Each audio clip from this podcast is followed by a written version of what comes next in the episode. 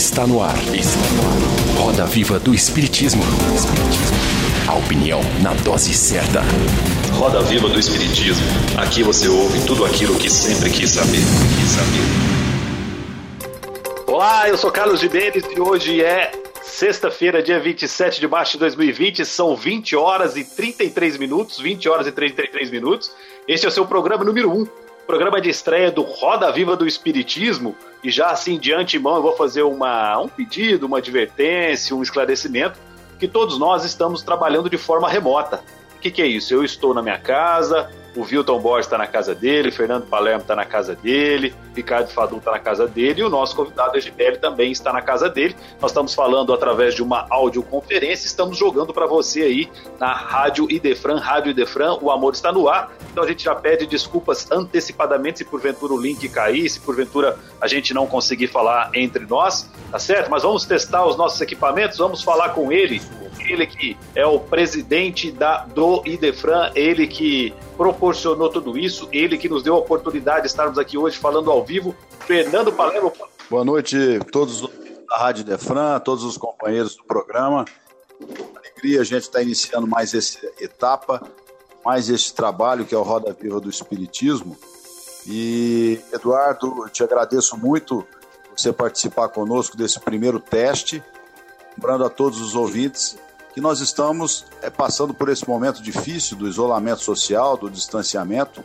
Então, é uma tecnologia que nos permite levar adiante o nosso trabalho é, aos ouvintes e a todos os que participam conosco em nossos lares. E isso é uma alegria muito grande poder estar participando desta atividade e ver concretizado o sonho de tantos e tantos é, colaboradores que passaram pelo Instituto de Divulgação Espírita de Franca ao longo de tantos anos, que sonhavam uma, um canal de divulgação da doutrina espírita como esse. Maravilha, maravilha. Esse foi o nosso primeiro é, entrevistador da noite, Fernando Palermo, presidente do Instituto de Divulgação Espírita de Franca do Idefran. E agora nós vamos falar com ele, ele que representa a mocidade espírita francana e mundial neste programa, ele que vai falar conosco, senhoras e senhores, Wilton Borges. Boa noite, Wilton. Muito boa noite, Carlos. Obrigado aí por já aguçar minha vaidade, né? Muito obrigado aí, é um, é um prazer estar aqui junto com todos vocês. De verdade, o Du é um grande amigo que eu tenho, me inspirou muito. E é um prazer estar junto com vocês aqui. Apesar de tudo que a gente está passando, a gente tem que agradecer a Deus de ter essa oportunidade de estar fazendo isso que a gente está fazendo, mesmo à distância.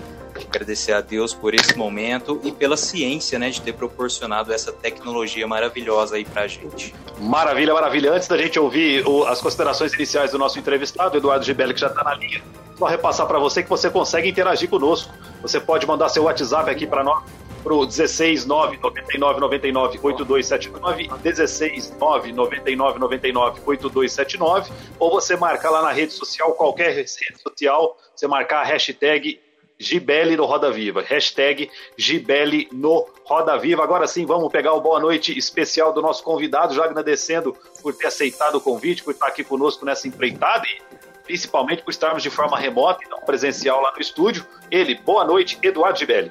Boa noite, boa noite, Fadu, boa noite, queridos amigos, ouvintes. É uma alegria imensa estarmos aqui hoje, é, ainda que de forma distanciada, presen não presencial, mas nossos corações já estão aqui na mesma frequência.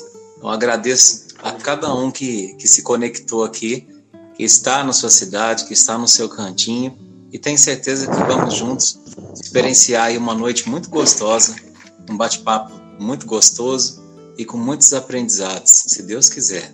Opa, se Deus quiser, graças a Deus estamos aqui ao vivo na Rádio Defran recebendo a sua mensagem através do WhatsApp no 169 99 99 8279 ou através da hashtag Gibele no Roda Viva. E o pessoal já começa a mandar os WhatsApp aqui, daqui a pouco eu já começo a falar os nomes e, e agradecer pela, pela participação. Mas nós não viemos aqui para conversar ou para perguntar, nós viemos para perguntar. E eu já vou começar a fazer minha primeira pergunta para o Gibele. E o Gibele, a gente está no programa de hoje e a gente gostaria de saber o seguinte. Por exemplo, eu vou até citar uma passagem que eu tenho com você para poder contextualizar o que eu quero te perguntar. Eu lembro que nos anos de 2006, 2007 aproximadamente, eu ainda estudando na Faculdade de Direito de Franca, e numa das minhas férias do trabalho, porque eu estudava e trabalhava ao mesmo tempo, eu fui até a biblioteca para fazer um, acho que de uma prova, não me lembro. Eu lembro que eu me deparei com um jovem que tinha acabado de formar ou ainda estava estudando, não me lembro ao certo, se preparando para o concurso de público, que é auditor fiscal da Receita Federal. E mesmo jovem hoje está aqui conversando conosco.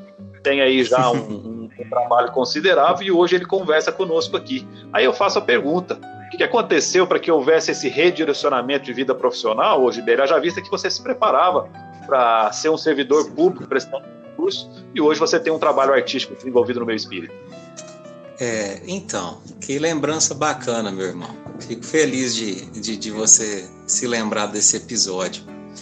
O que eu acredito é que, é que nada é redirecionado. Né? Eu acredito que tudo tem a direção certa. É claro que no âmbito profissional a gente acaba vendo um redirecionamento, mas o nosso objetivo maior nessa vida é o, é o crescimento espiritual, né? Aliás, é o objetivo único. Então, é, naquele episódio que você me encontrou, foi um dos sete, oito anos que eu passei estudando para concurso público, porque eu me formei em direito, né? Não sei se eu, eu posso contar essa história. Claro, com certeza. Com certeza. pode, eu ia te pedir para contar, inclusive. Então vamos lá. Bom, eu sempre gosto de começar essa história pela minha infância, né?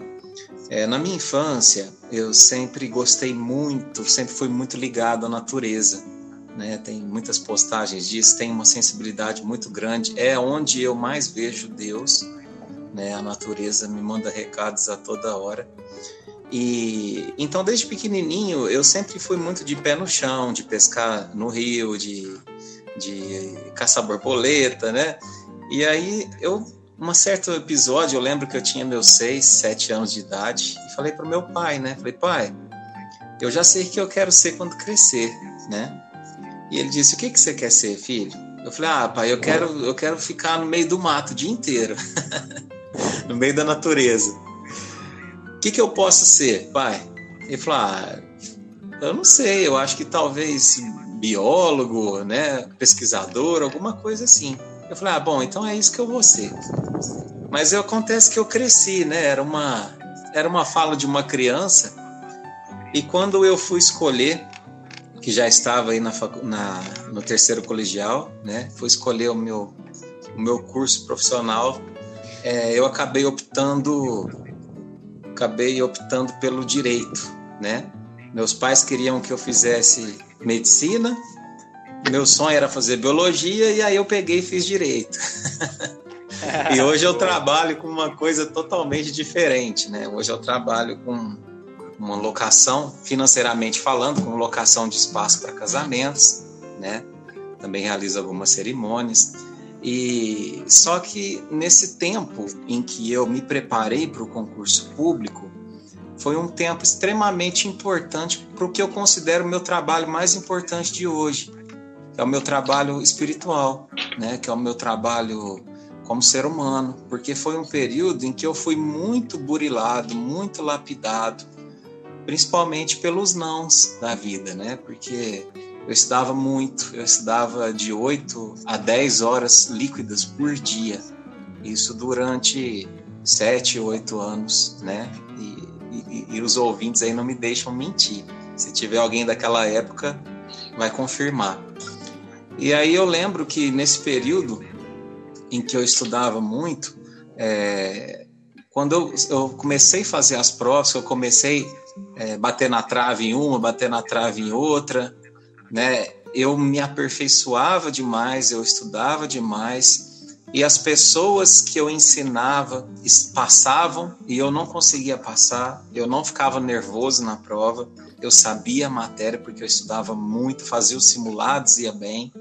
E aí eu lembro que na minha prova que eu mais queria, que era auditor fiscal né, do ICMS de São Paulo, essa prova acho que foi em 2000, 2009, e faz tanto tempo que eu, eu nem lembro. 2009, 2000, não, 2013, isso. E aí eu lembro que nessa, nessa prova, é, eram três dias de prova, né? E na última prova, que, que era a que mais tinha peso, na hora que eu fui passar para o gabarito, eu lembro que tinha duas questões de contabilidade de custos que eu tinha marcado a letra C. E aí, hora que eu fui passar para o gabarito, me veio um, uma coisa na mente assim, e eu peguei e mudei as duas e coloquei a letra D. E as duas questões eram a letra C. E adivinha por quantas questões que eu não passei? Deve ter, deve ter sido ela. duas. Com certeza. E aí naquele momento foi um momento de extrema revolta, sabe? Foi um momento em que eu questionei a existência, o apoio de Deus. Não entendi os planos dele para mim, né? Foi um momento de extrema dificuldade, de aceitação. Mas o tempo passou, né? O, o coração se acalmou. E eu lembro que nessa época é, eu não tinha mais previsão de abrir um novo concurso, né? Então eu estava, bem dizer, sem perspectiva nenhuma. E aí nesse dia que eu corrigi o gabarito, passou alguns meses, quando eu um dia eu estava começando a reestudar, né, no meu quartinho, eu olhei para o cantinho e eu vi meu violão lá, né? Eu vi um meu velho amigo num cantinho. E aí eu juro para vocês que ele quase falou comigo. Né, Ele falou assim: me pega um pouquinho, né? Faz tanto tempo que você não me dedilha, não, não tem um tempinho para mim. E isso foi com tudo na minha vida, né? Eu dei um tempo em tudo, dei um tempo para as amizades, dei um tempo para os meus pais, mas não um tempo é, por questão de, de assim, a disciplina a gente sabe que tem que ter, mas eu condicionei a minha felicidade a passar ou não no concurso. Se eu não passasse no concurso, eu não seria feliz? Então a vida me ensinou nesse período que que a felicidade vai muito além disso, né? Desses troféus que a gente elege como é, os fundamentos, os objetivos principais da vida. E aí nesse dia que eu peguei meu violão, eu comecei a dedilhar uma canção, né? E essa canção, é, depois de alguns minutos, ela já estava pronta, né? E essa canção se chama Jornada. É uma canção que inclusive vai ter o, o nome do nosso próximo CD, vai ser dessa canção o trechinho dela, mais ou menos, só um trechinho para vocês, para contextualizar a história, é assim. Ó. Anseio de colher, antes mesmo de plantar, podemos temer o encanto que nos traz o semear, na ânsia de alcançar o prêmio da ilusão Posso deixar de notar as pegadas pelo chão. E aí, assim, eu lembro que quando eu terminei, né, de compor essa música, eu falei, nossa, música bonita, né? Quanta gente que precisa de ouvir essa mensagem, né? Porque, pô, quanta gente que que esquece aí, né, no anseio de colher, esquece do, da importância do plantio, da importância do hoje, né? No final dela diz o seguinte: A jornada vale mais que o destino, e o sol sempre renasce, chorando ou sorrindo. E o que nos espera além do horizonte, infinitas vidas jorrando da fonte.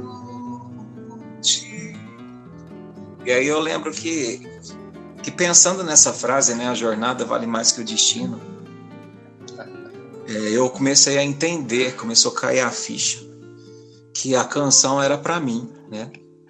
Era um, uma mensagem para mim. É, na verdade era um puxão de orelha, né? Eu falo mensagem que a gente é sem vergonha. Mas era um puxão, era um puxão de orelha, né? Dizendo o seguinte: olha, presta atenção porque a jornada vale mais do que o destino. E nesses seis, sete, oito anos que você passou, você esqueceu de amar. Presta atenção, porque o tempo passou e Deus foi generoso com você. Você não perdeu seus pais nesse tempo. Você não perdeu sua companheira. Mas e se de repente tivesse perdido? Qual é o objetivo maior dessa vida? E aí eu lembro assim que nesse tempo foi um período de grande aprendizado, sabe? Eu lembro que todas as vezes que eu comecei a chegar de, de tupete em cima, de salto alto nas provas, que eu era reprovado, porque achava que eu sabia muito, eu tive que trabalhar minha humildade, né? Minha, minha vaidade, que até hoje a gente trabalha, né? Mas eu lembro que todas as vezes que eu recebi um não, um gabarito que faltava, eu tive que trabalhar minha fé, né? Nesse período eu aprendi o significado da palavra fé, né? Fé é quando a gente põe o chão. Tudo que eu aprendi a valorizar as pessoas, né? As pessoas que estavam apoiando ao meu lado. E aí eu lembro que o dia que eu compus essa música, é, eu virei para minha esposa pouco tempo depois e falei assim, amor, eu, eu acho que eu não quero mais não quero mais estar para concurso. Ela falou: Você tá bem? Depois de sete, oito anos, você, você tá ficando doido? Aí eu falei assim: Ah, amor, eu acho que, acho que já deu. Né? Eu acho que, que eu já aprendi o que a vida quis me ensinar. E aí eu lembro que eu peguei uma dessas caixas de, de geladeira, não sei se era de geladeira, de fogão, e eu fui colocando cada um dos meus livros nela, né? acho que deu mais de 60 livros, né? Aí eu peguei uma uma fita dessas de vedar caixa e passei umas 85 vezes naquela caixa para nunca mais abrir. E aí no outro dia de manhã eu levei essa caixa lá no, no Sebo Almanac do nosso querido amigo César. E doei todos os meus livros e virei a página.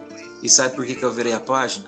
Porque aquele capítulo da minha vida eu já tinha aprendido tudo que eu precisava aprender e era a hora de viver uma nova fase.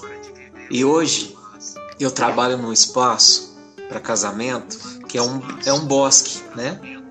Tem muita natureza, então pelo menos uma, duas vezes por semana eu vou até lá e aí eu mexo nas plantas, eu mexo na terra, eu vejo os pássaros, eu vejo as flores, exatamente como eu tinha sonhado quando criança. Então, às vezes quando a gente pensa que a gente precisa redirecionar alguma coisa, a gente tem que confiar, olhar para a nossa vida e falar assim: eu já aprendi tudo que esse capítulo tem para me ensinar? Já. Então é hora de passar para o próximo. E foi isso. Isso que eu considero, Carlos. Né, a minha mudança aí. Agradeço sempre a Deus. Tem dia que eu estou trabalhando lá e, e eu falo assim: mas o senhor não, não é fraco, não, hein? Tá certo, tá certo. Tá certo, professor é, Gibelli. É, antes de passar para a pergunta do Milton, só lembrando o pessoal que pode interagir conosco aqui no 16 9 99 99 8279. Já mandou um abraço muito apertado para você aqui, a Adriana e o Hélio, que estão lá em Santos, até pediram uma música para você. Lembrando, pessoal, no finalzinho, no finalzinho o Gibelli vai fazer uma música ao vivo para nós completa, ele já cantou algum trecho de algumas. E nos intervalos nós também teremos músicas do Eduardo Gibelli. Outra pessoa que mandou um abração para você foi a Adriana, é, também Adriana, mas essa aqui de Franca, que trabalha com você lá na Casa Primavera. Filhos dela têm evangelização com você, é o Miguel, de 5 anos, a Monique e o João Vitor, ah, e a Gabri. Pode, é, Todos eles participam com você. Rosemir Folhas ligado aqui, mandou um abração para todo mundo. Amanhã estaremos ao vivo, Rosemir, no programa O Livro dos Espíritos em Destaque, às 10 horas da manhã, ao vivo aqui na Rádio Detran. E ela também está ligada desde o começo da nossa transmissão. A Maria Núbia Cinta Praga, grande Mara, conhecida pelo meio espírito vice-presidente da Uso Intermunicipal de Franca. Agora a pergunta de Vilton Borges. É, antes, antes de mais nada, só quem mandou um abraço muito especial aqui, que é uma amiga que a gente tem em comum, do, é a Renata, lá de São Tomás, que é uma é um anjo que a gente tem, é um grande exemplo, né? é verdade. Falei dela ontem é, na live. Depois, é, depois, sobrando um tempinho, a gente pode até falar dela aqui também, que é um grande exemplo para nós. Ô Du, mas o que eu queria te perguntar é o seguinte, meu amigo. Eu me lembro da primeira vez que eu te vi, foi lá na Mejon, que é a mocidade lá do Grupo Espírita Luz e Amor, né? Que eu participo. Inclusive foi meu primeiro dia lá na mocidade. E você que deu um estudo lá e nos emocionou demais. E eu já com meus 25 anos, né, mais velho que os outros meninos ali e tal. Cara, eu chorei pra caramba e fui embora muito emocionado e fui pensando o seguinte, cara, o que que aconteceu ali? né? Eu fui embora arrepiado, aquele cara começou a cantar, parecia que estava mediunizado, não entendi direito, por que, que eu estava chorando tanto. Du, é o seguinte, cara, a que que você atribui essa força que você tem para emocionar as pessoas, cara? Então, eu acho que a gente tem que trabalhar com dois, dois requisitos: a verdade e o amor. Então, dia desses, eu vi o Haroldo Dutra comentando sobre o medo que ele tem da nossa religião virar uma religião de doutores da lei. Então, assim, eu, eu acho que a gente tem que estudar bastante, a gente tem que buscar se informar, mas acima de tudo, a gente tem que buscar viver o que a gente estuda. Então, eu acho que quando a gente fala com verdade, quando a gente fala com amor, quando o sentimento está em primeiro plano, o coração do irmão ele se abre né? Eu, eu acho que naquele momento você não se abriu para mim, Wilton, mas você se abriu para Jesus. Eu sempre falo que Jesus, ele é um grande amigo que bate a nossa porta, mas ele não entra se a gente não convidar. Então, naquele momento que você estava lá, eu lembro de você, aquele dia, você estava com uma camiseta preta, aquele cara barbudão, cara de roqueiro, não é verdade? eu, eu, não lembro, da camisa, para te falar a verdade, mas eu lembro tá perfeitamente. e aí eu, eu acho que naquele momento Jesus só estava esperando você abrir uma portinha. A hora que ele percebeu que você convidou ele para entrar, meu irmão, o seu coração é uma é uma sala conchegante com cafezinho e pão de queijo. Por isso que ele nunca mais saiu. Então eu acho que é isso, sabe? Tá certo, essa foi a segunda resposta do Eduardo Gebelli. São 20 horas e 55 minutos, já estamos explorando quase o nosso primeiro bloco. Agora a pergunta de Fernando Palermo. Odu, é uma alegria estar falando contigo. Eu te conheço há pouco tempo, né? A vida nos apresentou até de maneira inusitada em, em ambientes não espíritas, né? Quando a gente está é, tá envolvido na doutrina, né? Do, e, mas eu acho que foi uma empatia é, da minha parte é muito grande contigo, né? E me chamou a atenção, me chamou a atenção a sua colocação sobre a revolta naquele momento, né? Quem de nós não passa por momentos de revolta nesse plano, né? nessa atual condição evolutiva? E eu acho que isso deve ser medido, né?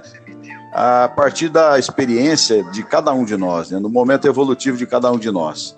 E você acha que essa revolta foi o start para você compreender e chegar à conclusão de que estava na hora de mudar? É uma boa pergunta. Eu acho que a revolta, é, por si só, ela não nos diz nada. Mas eu acho que a gente tem que se permitir sentir a raiva, sentir o ódio, mas a gente tem que entender o que ele está querendo nos dizer. Porque todo sentimento, a gente tem uma visão deturpada sobre os sentimentos é, que a gente considera ruim. Não tem sentimento ruim. Todo sentimento é um professor, é um bom professor. Cabe a nós ser um bom aluno, entender o que ele está querendo nos ensinar. Né? Então, eu, uma vez eu vi o, uma vez eu vi o Deluca falando que, por exemplo, quando a gente sentir a, a raiva, a gente tem que preparar uma mesa, colocar um café, um pão de queijo, sentar com ela e bater um papo com ela. Por que, que eu estou te sentindo raiva? Que, que você quer me dizer? O que, que você quer me ensinar? E a maioria das vezes o que a gente faz? A gente sente, ou a gente faz besteira, ou então a gente esconde debaixo do tapete. Então acho que naquele momento que eu senti a raiva, eu estava precisando sentir aquilo. Mas depois eu entendi o papel pedagógico. Por que, que eu estava sentindo raiva? Porque eu não estava confiando na providência divina. Mas a minha vida era tão maravilhosa já naquele instante, eu já tinha tanta coisa de positivo, que eu foquei no que me faltava e não no que eu tinha de abundância, né? E quando eu mudei o olhar, eu percebi e eu confiei, né, no que Deus tinha reservado para mim. É isso. Maravilha. É muito legal, do só, só um complemento. Isso aí é o autoconhecimento, na né, cara. Isso é demais. É você aceitar que você tem defeitos, mas que você precisa ir trabalhando aos Com poucos. Certeza. Este é o seu programa Roda Viva do Espiritismo, a opinião na dose certa. Rádio Idefran no ar, em plena nova era. Espaço sonoro para difusão do estudo e a prática da doutrina espírita. Entrevistas, palestras, capítulos de livros com o Clube do Livro, lançamentos, bate-papo, poesias, além das transmissões ao vivo com conteúdo exclusivo. Rádio Idefran. Aqui você fica por dentro das promoções, eventos e tudo do universo Idefran. Rádio Idefran. É amor no ar. Estamos ao vivo, voltamos ao vivo, são 21 horas e 5 minutos aqui na Rádio de França, seu programa Roda Viva do Espiritismo, a opinião na dose certa, recebendo hoje de forma uma pessoa do mais fino garbo e elegância, ele, Eduardo Gibelli, voz conhecidíssima no meu espírita francando. Só passando aqui, pessoal, pediram para eu falar mais devagar o número do contato do WhatsApp.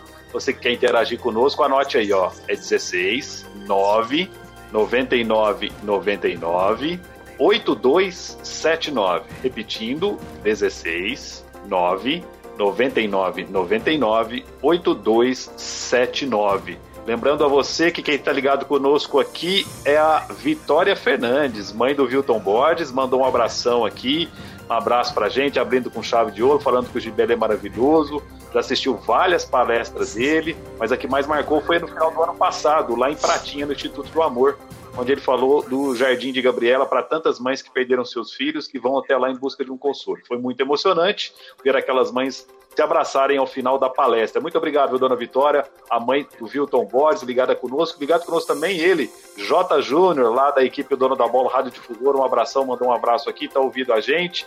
Quem mais? Tinha umas aqui, deixa eu ver. Ah, Mariana. A Mariana, ela frequenta lá o Centro Espírita Primavera, onde o Gibelli frequenta também. E ela disse aqui que no primeiro dia que ela entrou lá no Centro Espírita Primavera, ao final da palestra, ela, o Gibelli cantou uma música se dia. Essa letra mudou a vida do, dela e a partir de então ela tem um grande prazer de trabalhar com ele lá no Centro Espírita Primavera. Vamos deixar agora de agradar o homem, vamos apertar ele. Eu já começo com a primeira pergunta. Vou começar de forma até light, viu, o, o, o Gilberto? Vamos falar um pouco mais sobre sua carreira profissional. E eu te pergunto o seguinte: quando você ouve uma música, Gilberto, você presta atenção no quê? Então, quando eu ouço uma música, é, eu falo que eu não me preocupo muito em interpretar. Primeiro, ela, ela que me chama a atenção porque ela toca o meu ser de uma forma que eu não sei te descrever, se é a letra, se é a melodia, mas é uma é, é, é como, como se a música me chamasse. Né? Então é engraçado, às vezes alguns amigos falam assim: ah, você podia tirar determinada música para cantar pra gente, mas eu falo que não, não sou eu que escolho a música, é a música que me escolhe. Se eu sentir o coração bater diferente quando eu ouvir determinada canção, pode ser ela de qualquer tipo de canção, pode ser espírita, pode ser de outra crença, pode ser um samba, pode ser o que for.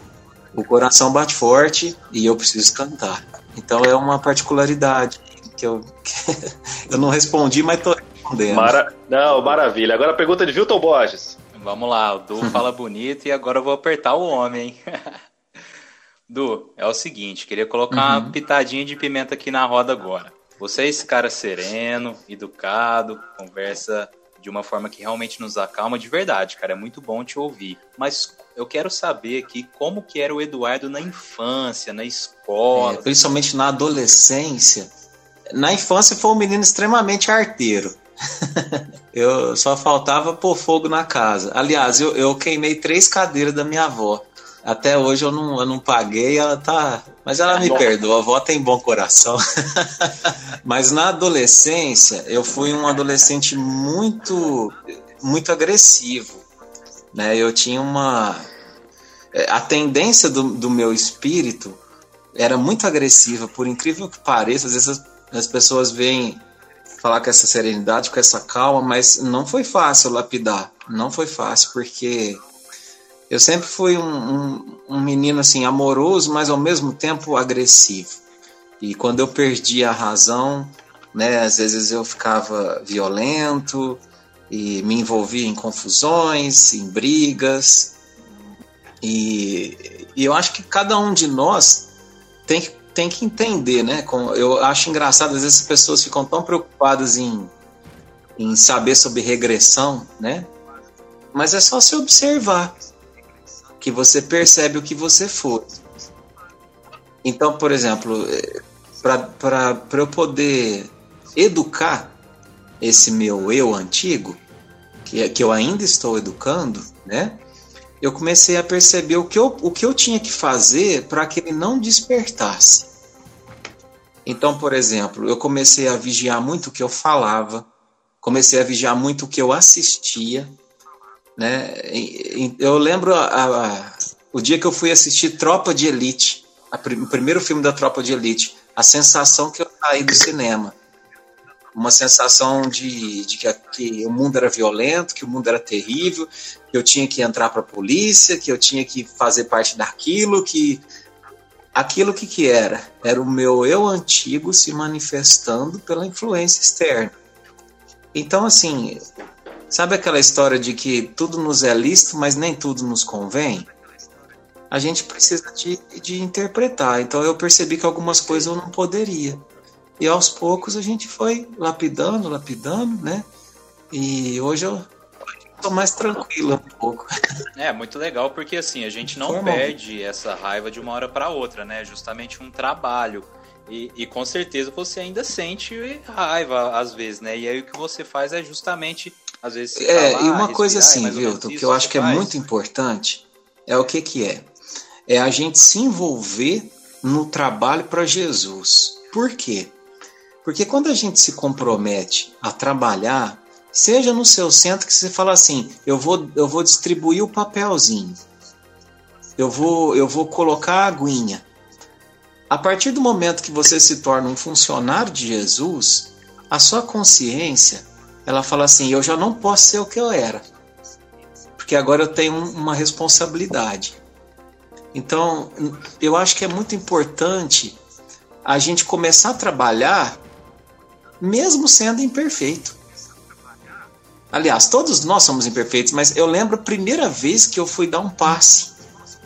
Eu falei assim: "Meu Deus do céu, eu sou tão imperfeito, será que será que eu tô na função ideal? Será que não é muita responsabilidade para pouca competência?" Mas aí o que, que, eu, que, que eu trabalhei na minha mente? Falei assim: eu preciso então me tornar um funcionário melhor. E aquilo era um estímulo muito grande para eu me corrigir, sabe? Eu acho que isso é muito importante, a gente começar o trabalho e ter essa consciência, sabe? De que Jesus não espera uma pessoa perfeita trabalhando por ele, mas espera uma pessoa que busque ser cada dia um funcionário mais capacitado na tarefa de amar. Isso passa pelo auto-melhoramento. Né? Maravilha, maravilha. São 21 horas e 13 minutos. Estamos ao vivo aqui na Rádio Idefran com o programa Roda Viva do Espiritismo. Primeiro mandou um abraço pra gente aqui o Tiãozinho de Batatais, que por sinal é o pai do nosso diretor, é o pai do Ricardo Fadu. Obrigado, seu Tiãozinho. Mandou um abraço a todos, agradecendo pela audiência. Agora chegou uma mensagem especial aqui em Gibéria. Eu vou fazer questão de ler conforme recebi aqui, ó. Boa noite. Meu nome é Marcelo. Sou trabalhador do Centro Espírita Allan Kardec de Catanduva. Conheci o trabalho do Eduardo nesses dias e o que posso dizer é que as três lives que assisti dele, chorei de emoção do começo ao fim. Olha que bonito, hein? Ah, um abraço para você, Marcelo. Obrigado, meu irmão. Um abraço para você, Joãozinho também. Um beijo no seu coração. Também mandou um abraço aqui João Vitor e Karina Duarte, que por sinal é meu filho e minha esposa. Se eles não tivessem ouvido, depois eu, eu ia ficar com eles, né? Mas vamos deixar de brincadeira e vamos, vamos falar agora com a pergunta de Fernando Palermo. Edu, vamos falar de música, mas vamos falar de música de uma maneira transcendental. Né? A gente vê por relatos nas obras espíritas, psicografadas por Chico, Divaldo e outros, da importância da música no ambiente do dia a dia da vida dos espíritos. E a gente costuma ouvir dizer que a música é a linguagem né, universal. E eu te pergunto se a música seria a linguagem transcendental na medida em que ela nos eleva, nos enleva e nos traz, ela pode nos trazer, lógico, dependendo da qualidade e da intenção que é colocada nesse nessa peça musical. Você diria que a música é a linguagem transcendental da eu alma? Eu diria que a música ela é, é a que mais consegue lavrar a terra do coração dos homens. E às vezes ela não só lavra, mas ela já planta. Então, por exemplo, quando eu vou fazer alguma palestra, quando eu vou conversar com alguém, eu sempre gosto de preparar o momento com uma música, porque a música ela desarma. Porque não há coração duro que não se não se esmoreça, não se amoleça, né? Não se amolece diante de uma canção, de uma melodia cantada com verdade, com emoção. E aí, Fer, olha que interessante. Hoje mesmo eu estava lendo a última lição do livro Boa Nova, que é aquela lição né, que se chama Maria, que, que conta um pouquinho né, da, daquele, daquele triste, porém importantíssimo momento do desencarne de Jesus na cruz. E aí, é, no finalzinho dessa lição, é a última página do Boa Nova, por, por indicação da minha querida Marleninha, que me falou para falar, leia, releia essa, essa passagem e veja a importância da música na sua vida. É, Maria nunca deixou de ser mãe. Ela assumiu a missão dela e mesmo depois que Jesus partiu, ela se tornou mãe daqueles que eram excluídos da sociedade, dos leprosos, dos mendigos. E aí que aconteceu? Quando Maria já estava velhinha, num determinado momento da sua vida, é, eis que bate à porta dela um mendigo. E ela foi abrir a porta, né? E conversar com esse mendigo. E ela sempre pensava em Jesus, pedia, né, por Jesus, especialmente quando ela soube da perseguição dos cristãos nas arenas, tudo mais. E aí, quando esse mendigo entrou, é, ela começou a trocar uma ideia com ele, conversar com ele, né? E o mendigo falou para ela: Minha mãe vem te fazer uma companhia, né? E receber sua bênção. E aí ele começa a conversar com ela, falar para ela sobre coisas sobre o céu, falando sobre as bem-aventuranças, né?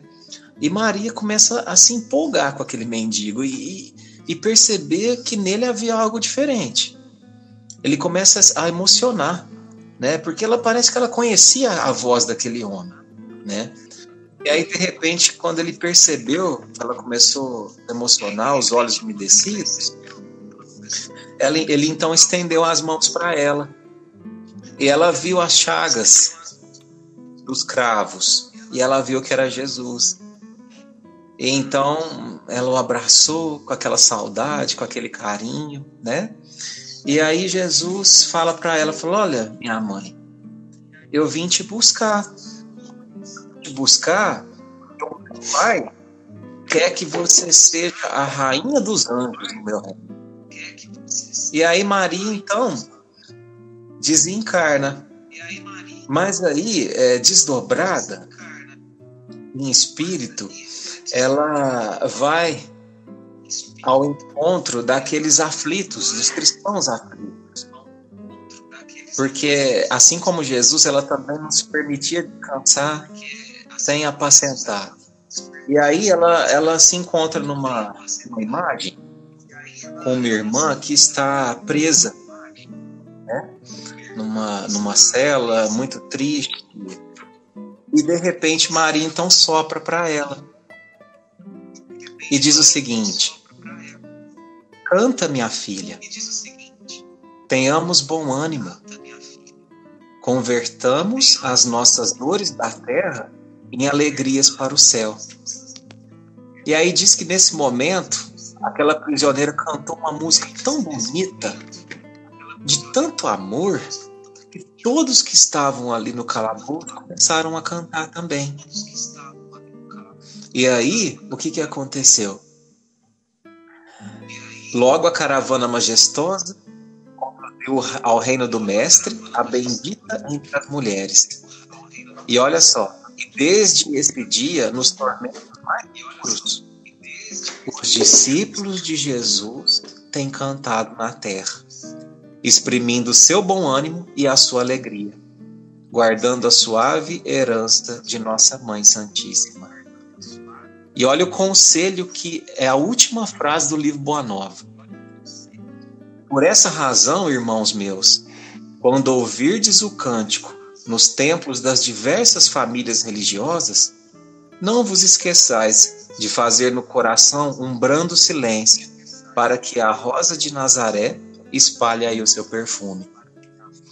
Então, é isso. Essa é a missão da música na nossa vida. Maravilha, grande resposta do Eduardo Agradecer aos nossos ouvintes, são 21 horas e 21 minutos. Acho que ainda dá mais uma rodada de perguntas antes da gente encerrar esse segundo bloco. O programa tá gostoso, tá passando rápido, é sinal que tá muito bom. E, mas, Gibelli, de forma geral, na música de forma geral, não só é, música espírita, gospel, né? Mas que música que você gostaria de ter composto? E você também é compositor, você tem é, oito, oito trabalhos, é isso, salvo engano? Você fala composições? E ah, eu, eu acho que eu já deve estar tá passando é. de umas 20, mas é, as publicadas são, são umas 8, né? Eu nunca contei, meu irmão, pra falar a verdade. Você precisa então começar a gravar as outras que nós temos aqui oito só no, no, no, YouTube. Mas de forma geral, eu queria te perguntar o seguinte: que música que você aprecia que você gostaria de ter composto? Fala, nossa, que letra legal, que música legal, eu gostaria de ter feito essa música. Olha, é, eu, eu acho que eu não gostaria de ter feito, porque seria egoísmo da minha parte querer fazer a música de determinada pessoa, porque naquele instante a espiritualidade enxergou nela um mensageiro. Então, assim, eu, eu vou te falar uma música que eu, que eu admiro muito, que tocou muitos corações e continua tocando, é a música do Almir Sater, né, Tocando em Frente. É uma música que cada dia que eu canto ela, eu aprendo uma coisinha nova sobre a vida, né, sobre o Evangelho, sobre Jesus. Eu acho que é isso. legal, legal. Inclusive, inclusive é, fazendo uma parte aqui, o Renato Teixeira disse que essa música não foram eles que fizeram, né? Ele, ele tem uma, uma visão desse sentido, né? Interessante essa afirmação do Renato Teixeira, Sim, parceiro. Ele disse que ele, ele inclusive, ele né? compôs ela, disse que foi em cinco minutinhos. Eles estavam na casa do, se eu não me engano, do Homem Sato. Tinha um violãozinho velho. Aí ele pegou, tava no sofá, falou assim: Ah, vamos, vamos fazer uma melodia aqui. E a mulher do Almir Sato chamando eles para jantar, falou: Ah, peraí que a gente tá fazendo uma música aqui. E de repente saiu essa, essa música aí, bobinha, simplesinha aí, que que não diz quase nada.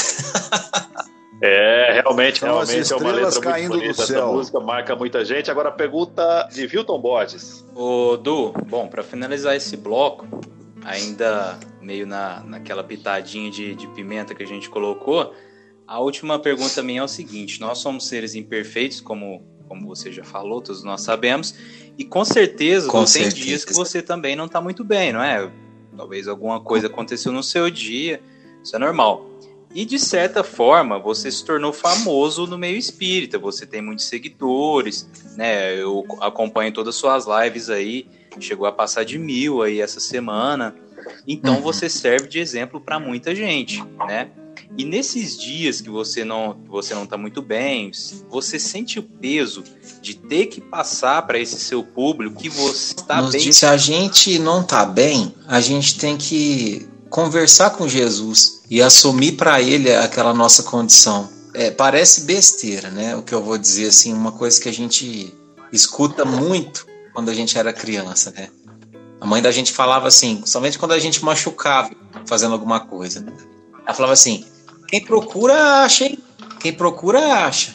Então, quando a gente não tá bem, a gente tem que procurar o colo de Jesus. Hum. E aí só depois que nos acalma que a gente tem que falar em nome dele, Sim.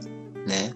Então, é, tem que tomar muito cuidado com a nossa impulsividade, né? Às vezes a gente, a gente vê algumas coisas, algumas notícias, e aí o, o, o, que, me, o que me deixa, assim, não é deixar triste, né? Mas às vezes a gente vê uma notícia que mexe no nosso ego, ou que às vezes a gente fica chateado pela postura de determinado irmão, e a gente vai lá e critica e fala mal e, e né? E, e aí, o que, que acontece? As pessoas que, que depositavam em você uma confiança, elas deixam de, de acreditar no seu trabalho. Então, eu acho que a gente tem que, nós que somos pessoas públicas, né, dentro da doutrina, seja em outras religiões, nós temos que saber a responsabilidade das nossas palavras. Então, assim, sempre que for fazer alguma coisa, se pergunta: Jesus faria isso? O que Jesus faria no meu lugar? Né?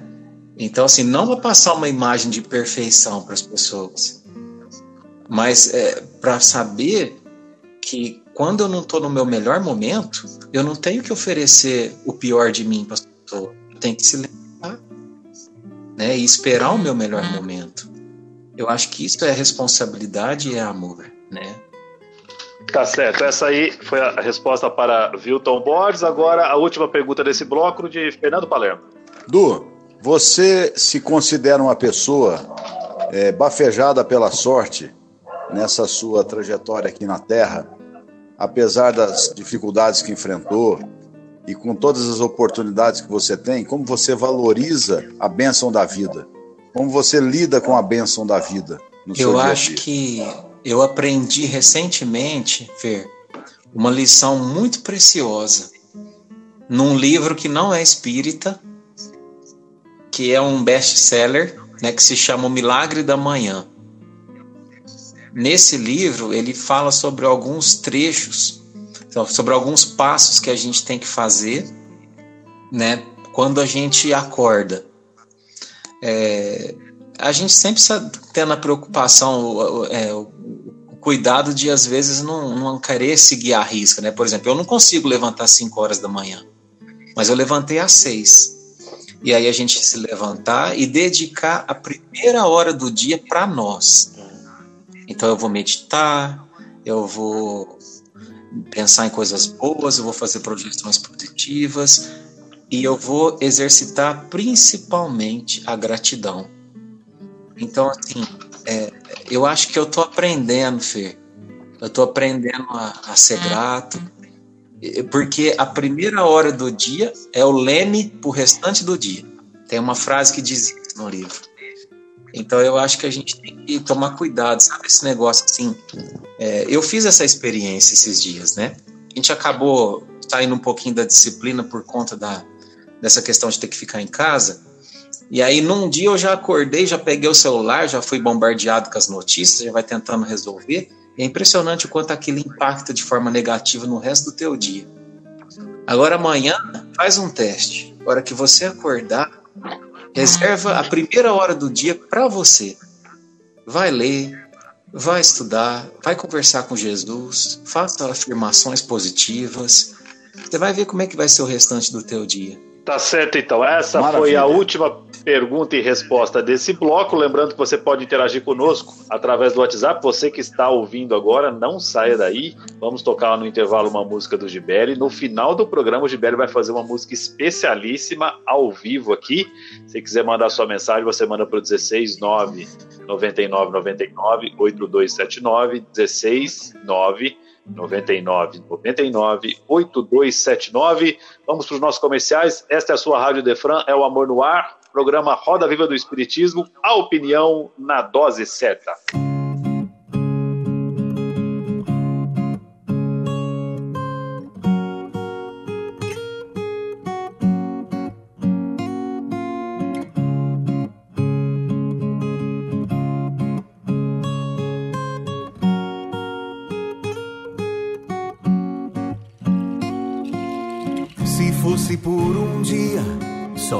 Por mais um só dia pra você fazer o que ainda não fez. O que é que ainda não fez? O que você faria? Me diga o que é que faria se o último dia fosse sua última vez. Fosse sua última vez. O que perdoaria? O que você relevaria, priorizaria no dia da última vez? Fazia diferente, talvez sorriria mais fácil. Talvez abraçasse mais fácil um gesto pequeno, um ser mais cortês. Fazia diferente, talvez aprender a respeitar sentimento.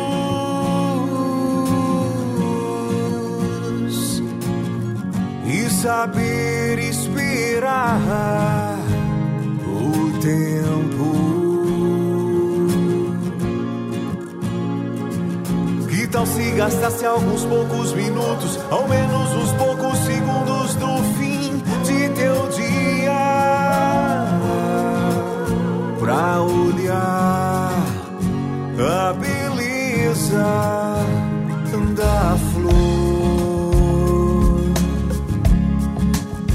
pra sentir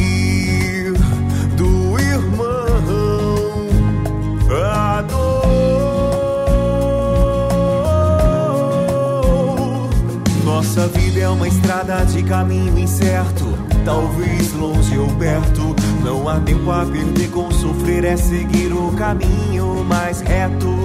Vale a pena pensar em viver, descobrir o sentido da vida. Seja hoje, porque não sabemos qual será a hora da partida.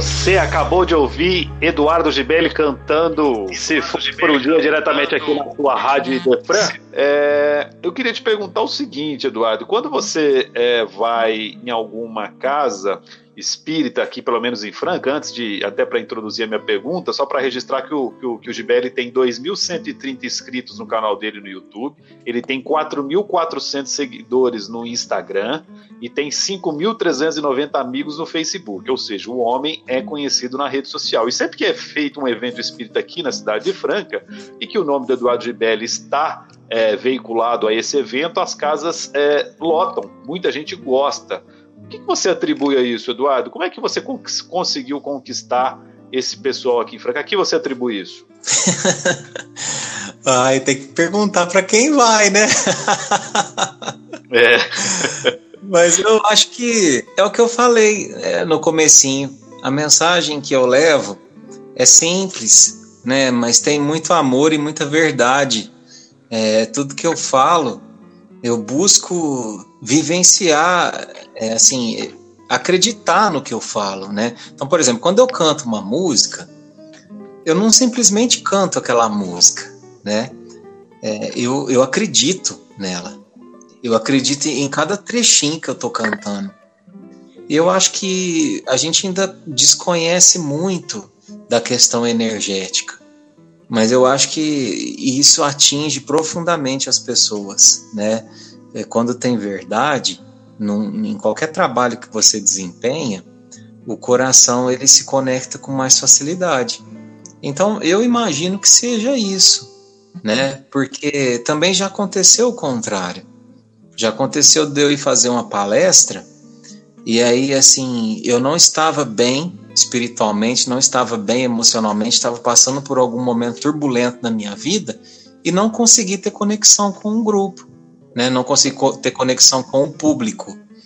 Então, assim, se eu não acreditar no que eu falo, né, se eu não me emocionar com, com as minhas canções, com a minha fala, então é porque eu não estou ali presente, né? Então, é para mim é um termômetro isso daí. Acho que a gente tem que se emocionar. Você palestrante, você músico que está preparando sua palestra em casa, você tem que se emocionar com o que você falar, né? Ao ponto de, de chorar mesmo, de, de acreditar naquilo, porque o primeiro que ouve somos nós, né? Então acho que é, é isso. Tá certo, tá aí mais uma vez bastante humilde o, o, Edu, o Eduardo Gibelli, mostrando mais uma característica sua, é, registrando aqui, vamos ver quem mais mandou um abraço aqui. É, é, de novo, a Adriana falando que ele consegue emocionar meu filho de 5 anos. No final do, do, encerramento lá no Primavera, fez o Miguel chorar com suas músicas. A Monique teve que acalmar a criança. Tá certo aí a parceria Gibelli e Monique. Agora vamos para a pergunta de Vilton Borges. Você, Vilton. Vamos lá, Eduardo Gibelli. Para o Eduardo Gibelli, o que é a religião? Religião é o significado da palavra religare, ligar você a Deus Religião é conexão. Por isso que cada um tem a sua e a gente tem que respeitar, porque é, não existe religião ruim, existe religioso ruim, né? Então eu acho que, é isso? Basicamente. Tá certo, são 21 horas e 47 minutos, estamos aqui no último bloco do programa, infelizmente, né? Se tivesse um, um auditório aqui, a gente ouviria aquele ah, tá acabando, mas vamos para a pergunta de Fernando Palermo. Dudu, você se considera um livre pensador? Eu me considero, em algumas vezes, nos meus melhores dias, um instrumento de Jesus. Eu não sei se isso é ser livre, eu acredito que seja mais próximo que a gente consegue chegar da liberdade é quando a vida da gente adquire uma leveza, é quando o nosso pensamento está tão à disposição dele que um dia na minha vida, se Deus quiser, não sei se vai ser nessa, mas eu quero dizer o que Paulo disse: já não sou eu quem vive, é o Cristo que habita em mim. Muito bom. Eu queria te fazer um desafio aqui agora. Você conhece o Vansan, não conhece? Conheço o Vansan, sim. Maravilhoso trabalho. Que é outro, é outro missionário da música aí na, no meio espírita. E a gente tem a oportunidade, sempre no final do ano, de receber a visita do Vansan aqui em Franca. Então eu gostaria de te convidar, se a gente conseguir articular um, um, um momento com o Vansan, para nós fazermos uma uma apresentação, uma palestra musicada do Eduardo Gibelli com Vansan. O que, que você acha disso? É, você tem que perguntar para ele, eu que estou chegando agora. Mas é, eu acho que o ganho pra gente, que a gente teria aí seria fantástico se vocês é. pudessem unir a, a, a, expertise, né? essa sensibilidade musical e tudo que vocês trazem de tanto benefício para as pessoas. Então vamos Não. trabalhar isso. Quem sabe a gente consegue organizar aí como presente de final de ano para a população de Franca e região, nesse ano conturbado, um presente de Natal dessa envergadura. Que Deus abençoe essa nossa ideia que surgiu agora. Agradeço de tá. coração. Tá certo, já fica aí já pré-agendado, você que está ouvindo da Rádio, Fuso, da Rádio ID França, são 21 horas e 50 minutos, já deixa agendado aí em dezembro, possivelmente teremos Gibele e Vansan. Ô, ô nós já estamos encaminhando para o final do nosso programa, mas antes nós temos que ouvir de você uma história. Você tem alguma história engraçada aí, reverente para contar para a gente? Fica à vontade. Tem uma história engraçada. É, a gente tem um trabalhinho, né? de vez em quando, né? Às vezes algum irmão precisa de um evangelho em casa, às vezes passou algum, algum momento difícil na vida. Então a gente sempre reúne, às vezes, um grupinho de amigos para visitar. E esse episódio aconteceu é, o dia que nós fomos visitar né, um, um rapaz que ele tinha se acidentado, né? Tinha se acidentado, tinha ficado por um fio, sabe? A vida dele. É. Então fui eu e dois outros amigos, né? Reuniu toda a família na sala, eu levei o violão, cantei. E a gente tem por hábito, né? Cantar e depois abrir o evangelho para a gente fazer uma leitura. E aí a gente abre sempre de forma aleatória, né? E, e aí eu peguei e passei o evangelho para um dos meus companheiros, falei, ó, lê pra gente, né? E aí ele pegou, abriu, né, e falou assim: "Ah, rapaz, esse evangelho aqui tá tá com as letras pequenas, não tô conseguindo enxergar, né? Lê, lê você", né? E passou pro outro companheiro. Ele falou: "Rapaz, hoje eu eu fiz um exame de vista, também não tô conseguindo ver direito". Eu achei estranho aquilo, sabe? Falei, gente, não é possível. Eu falei: "Não, então passa aqui que eu leio, né?" Aí a hora que eu vi a lição, rapaz, se fosse um homem de bem, teria morrido. Tá certo. Aquilo, aquilo lá foi, foi uma coisa que marcou, viu? Tá certo. Gibelli. Edu, antes de você cantar aquela música ao vivo pra gente, é, eu tenho algumas perguntinhas rápidas pra gente fazer, aquele famoso estilo ping-pong, que são o seguinte, tá? Vamos, vamos para os nossos ouvintes. Eu já vou começar aqui, por exemplo, uma indicação já. Um, se você pudesse indicar para o pessoal que está ouvindo uma música, Edu. Uma música? É, eu indicaria Now We Are Free, da Enya. Nossa. Uma nacional teria ou não? Uma nacional? É, eu indicaria De Especial do Thiago York. Show de bola. Se você tivesse que indicar um livro pro pessoal que tá ouvindo, que livro seria, Edu? Boa Nova. Boa Nova. Maravilha. Se é, o intérprete que você mais gosta intérprete eu, eu sempre gostei muito de vozes femininas. Né? Eu Ah. sou muito, muito fã da Laura Pausini. Gosto demais dela como intérprete. Que legal. E se a gente pudesse voltar no tempo, ô, ô Gibelli, pudéssemos entrar dentro de uma nave, de uma espaçonave, enfim, e pudéssemos programar uma data lá no painel, que fato da história da humanidade você gostaria de ter presenciado? Eu queria, eu queria estar sem dúvida no dia que Jesus fez o Sermão do Monte. Fantástico, fantástico. É, um arrependimento? Tem? Um arrependimento? É... Dizer. Eu acho que talvez é, não dizer mais eu te amo para as pessoas, principalmente para os meus pais. Agora eu estou aprendendo, mas é, eu, às vezes eu tive um pouco de vergonha disso. Tá mas certo. eles estão.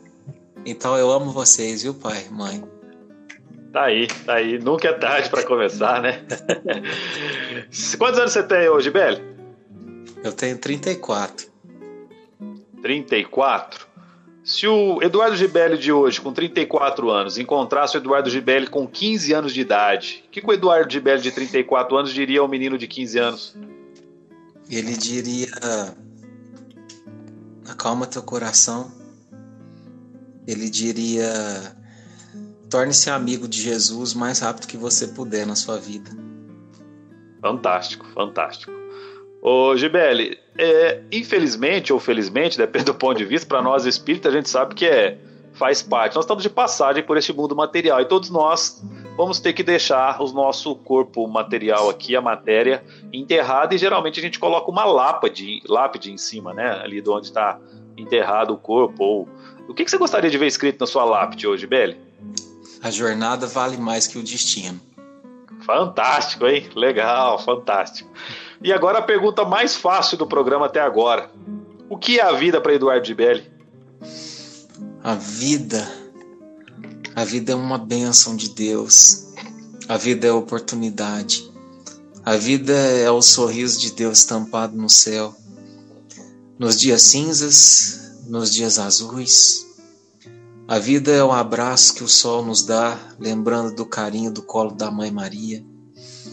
A vida é o perfume, a vida é, é a fala de Jesus através dos pássaros. A vida é maravilhosa, é a oportunidade de encontrar com o Criador a cada segundo, desde que a gente esteja conectado. Maravilha, tá aí. Enquanto você se prepara aí para fazer aquela música ao vivo para nós, Logibelli, eu vou passar aqui de novo, pessoal mandando um abraço. A Mara Sintra, ela quer que fala só Mara Sintra. Vou falar só Mara Sintra. Falei o nome dela completo, não quero só Mara Sintra. Abraço, Eduardo. Continue utilizando a sua maior ferramenta evangelizadora, o amor unido à música. Também aqui mandou a, o irmão Carlinhos Pacheco e Fernanda, Eduardo, que Deus abençoe sempre o seu trabalho, irmão. É, agora entendi. Eduardo, que Deus abençoe sempre o seu trabalho, irmãos. Irmão, aqui é o Carlinhos Pacheco e a Fernanda mandando um abração para você.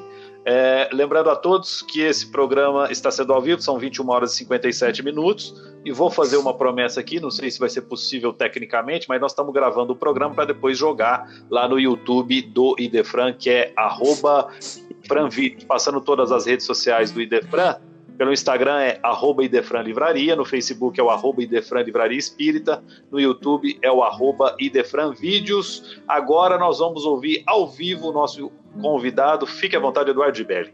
Vamos lá, eu vou conectar um microfoninho aqui para melhorar a qualidade do áudio. Essa canção é uma canção bem recente, que não surgiu no meio espírita, não surgiu no meio de nenhuma religião. E eu considerei ela como sendo ainda mais abençoado por conta disso, sabe? Por esse carinho que, que talvez Jesus teve em inspirar um irmão que é acostumado às vezes com, com o trabalho do humor, né, que tem um público totalmente diferente, que é o Whindersson Nunes, né, a compor essa canção, utilizá-lo como um intermediário dessa mensagem. O amor divino né, transmitido, transmitido para aqueles que ainda não o conhecem, como um convite para convidá-lo a entrar nas suas casas. Diz assim.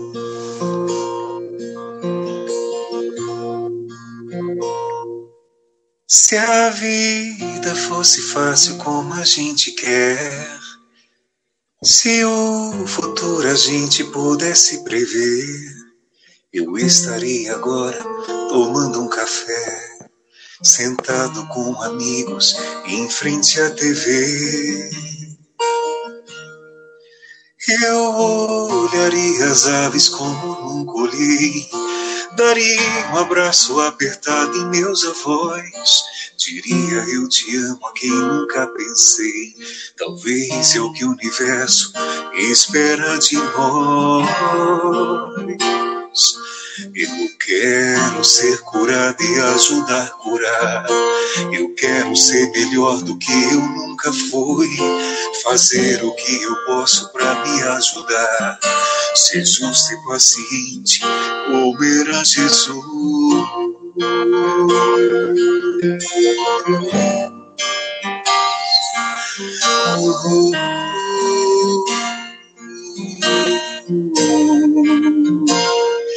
Se a vida fosse fácil como a gente quer, se o futuro a gente pudesse prever eu estaria agora tomando um café, sentado com amigos em frente à TV.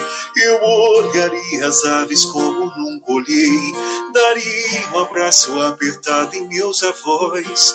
Diria eu te amo a quem nunca pensei. Talvez é o que o universo espera de nós. Eu quero ser curado e ajudar a curar eu quero ser melhor do que eu nunca fui, fazer o que eu posso para me ajudar. Ser e paciente como era Jesus. Eu quero dar mais valor até o calor do sol.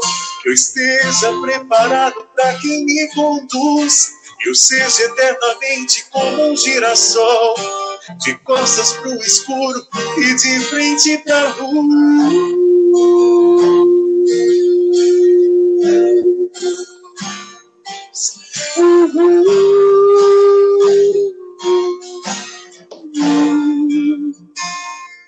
Se a vida fosse fácil como a gente quer.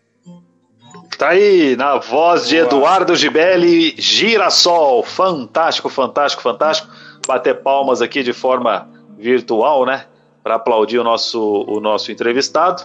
Vamos agora para nossas considerações finais. Wilton Borges, obrigado pela participação. Eu que tenho a agradecer, é um aprendizado muito grande estar aqui. E eu só queria pedir mais uma coisa, do eu vi que você recomendou, e assim, gratidão enorme, você recomendou uma página do Instagram, está me ajudando demais nesses dias, né, que às vezes a gente acaba se pegando vendo notícias negativas e tal, e acho que a gente tem que se apegar às coisas boas até para nos dar força. Você recomendou a página no Instagram Só Notícias Boas. Cara, obrigado demais. E se você tiver mais alguma indicação, por favor, nos indique aí. Pode, por tudo isso pode aí. sigam a página é, Só Notícia Boa e a outra chama-se Razões para Acreditar. Maravilhoso. Tá certo, eu tô seguindo também, as duas são ótimas, muito bem lembrado pelo Vilton, obrigado mais uma vez, Vilton. Considerações finais do presidente Fernando Palermo. Só tenho a agradecer aí a todos os participantes, muito especialmente ao nosso convidado de estreia desse programa. Esperamos que você retorne do- daqui a algum tempo para a gente bater esse papo. Foi muito bom. Agradecer a todos os ouvintes e principalmente a Deus, nosso Pai, que permite que a gente tenha esses momentos de crescimento, de interação e de cada vez mais nos aproximarmos eh, da condição de espíritos felizes. Que Tá. Deus abençoe a todos. Muito obrigado. Tá certo aí, muito obrigado também, Fernando. São 22 horas e 3 minutos. Agora, o tchau do nosso convidado, Fernando, eh, Eduardo Gibelli. Bom, muito obrigado a você que acompanhou até aqui. Agradeço de coração o pessoal da Rádio Defran. Obrigado, Carlos. Obrigado, Fadu, Wilton Fer, de coração pela essa oportunidade. É, coragem, coragem. No mundo tereis aflições, mas eu venci o mundo. Foque no objetivo principal da nossa vida, que é o crescimento espiritual, e aproveite cada capítulo da tua vida para aprender tudo que ele tem para te ensinar. Um beijo com muito amor, com muita gratidão. Fique com Deus. Tá aí, mais uma vez, obrigado, Gibelli. Com certeza nós vamos ter o Gibelli de novo aqui no Roda Viva do Espiritismo, mas numa próxima oportunidade aí já lá nos estúdios, já para não evitar essa, essa, essa forma. Até que foi até bem, até que foi até bem essa questão remota, conexão remota. Mas de qualquer forma, a gente tem muito a agradecer a você, ouvinte da Rádio Idefran. É, lembrando você que você pode seguir a Rádio Idefran no Instagram, no arroba Idefran Livraria, lá no Facebook, arroba Idefran Livraria Espírita, no YouTube, no arroba Idefran Vídeos. Este programa foi coproduzido e co-apresentado por Wilton Borges e Fernando Palermo com este que vos fala. Teve nos trabalhos técnicos e direção de Ricardo Fadu. Amanhã, a partir das 10 horas, teremos ao vivo o programa O Livro dos Espíritos em Destaque. Não perca! Roda Viva do Espiritismo. A opinião na dose certa. Roda Viva do Espiritismo. Aqui você ouve tudo aquilo que sempre quis saber. Quis saber.